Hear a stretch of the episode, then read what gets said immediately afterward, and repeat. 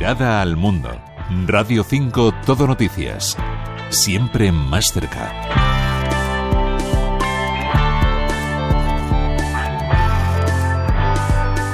Una persona se suicida en Corea del Sur cada 40 minutos. El país encabeza la lista de las naciones desarrolladas con una tasa de suicidio más alta. Solo en 2021, 14.000 personas se quitaron la vida por una mezcla de factores económicos, sociales y culturales.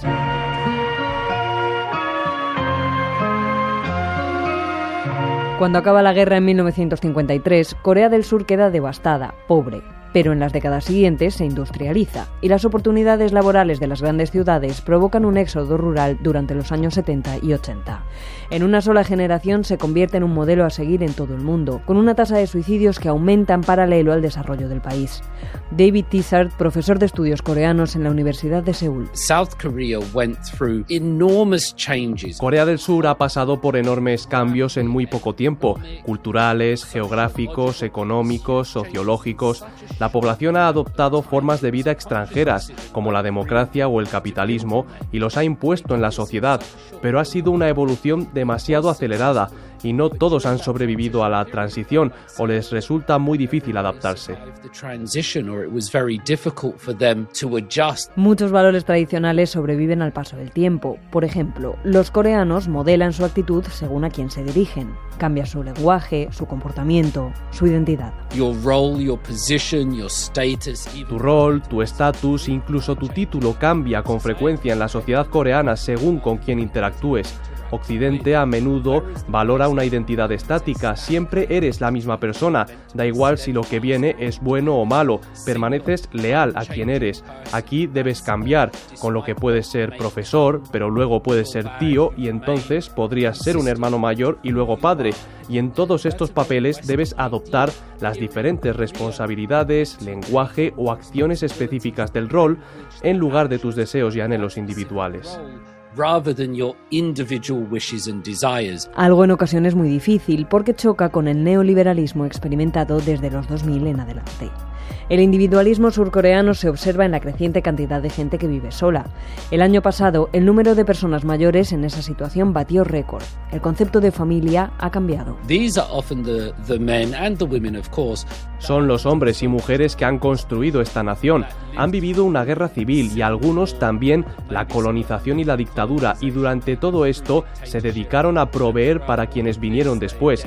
Una vez logrado, miran a su alrededor y no reconocen el país así que creen que deben quitarse de en medio para no molestar. No os preocupéis por mí, no hace falta que vengáis de vacaciones o a cumplir con ceremonias tradicionales, porque eso cuesta dinero y lleva tiempo es su forma de sacrificarse de nuevo por sus hijos. Se espera que la proporción de personas mayores en Corea del Sur alcance el 40% en 2050. Hoy, muchas viven en la pobreza, cuya tasa en 2022 rozó el 44%. No piensan en pensiones ni gastan mucho en bienestar social. En lugar de ahorrar dinero para ellos, lo invierten todo en sus hijos, hasta que crecen y no les queda nada, provocándoles un gran sentimiento de culpa.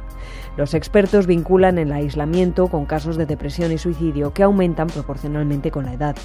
29 de cada 100.000 personas entre 40 y 50 años se suicidaron en 2022. La cifra se duplica a los 80 años.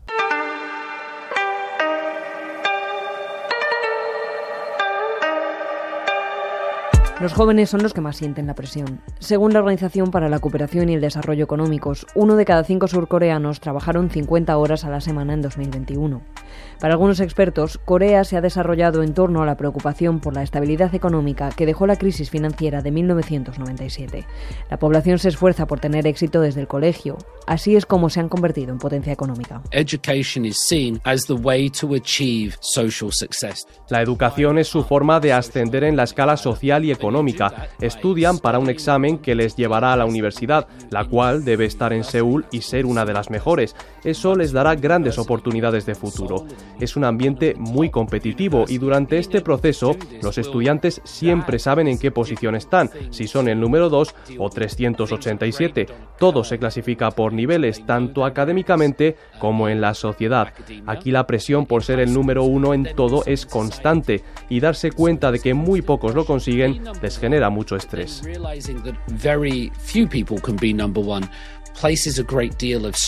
Desde 2011, el suicidio es la causa principal de muerte entre los adolescentes surcoreanos. 12 de cada 100.000 entre 10 y 24 años se quitaron la vida en 2021. El sistema educativo juega un papel clave entre los motivos que llevan a la población a suicidarse, igual que la fama, porque Corea del Sur también es potencia cultural. Award-winning actor Lee Sun-kyun has died. La industria del espectáculo es muy exigente. En 16 años, más de 25 cantantes de K-pop y actores se han suicidado. El actor de la ganadora al Oscar por Mejor Película en 2020, Parásitos, Lee Sung-kyung, aparece muerto tras dejar una nota de suicidio. Bajo investigación por acusaciones de uso de drogas, siempre defendió su inocencia. Debemos recordar que Corea ha tenido un sistema religioso y filosófico de valores completamente diferentes durante miles de años, mientras que el cristianismo solo ha estado allí durante 100 años, con una visión de que suicidarse es jugar a ser Dios. Aquí ven el suicidio como una forma de protesta, una forma de demostrar la inocencia de uno. Lo vimos con el expresidente Roh Moo-hyun, implicado en un caso de corrupción, pero también lo hacen para atraer la atención sobre temas sociales. Hablar de salud mental en Corea del Sur ha sido tabú durante décadas. Revelar los sentimientos y emociones o admitir la visita a un psicólogo era un signo de debilidad. Callaban para evitar la deshonra de su familia, así como les preocupaba que apareciese en sus registros y el estigma les acompañase toda la vida. En los últimos años, la salud mental ha cobrado protagonismo en el país. El gobierno ha anunciado un plan con la meta de reducir la tasa de suicidios en un 30% en cinco años. De su éxito depende dejar atrás la etiqueta del país con la tasa más alta de suicidios de la OCDE. Para David Tizard, aún falta tiempo para hablar abiertamente de los traumas intergeneracionales de Corea. Mónica Cartes, Radio 5, Todo Noticias.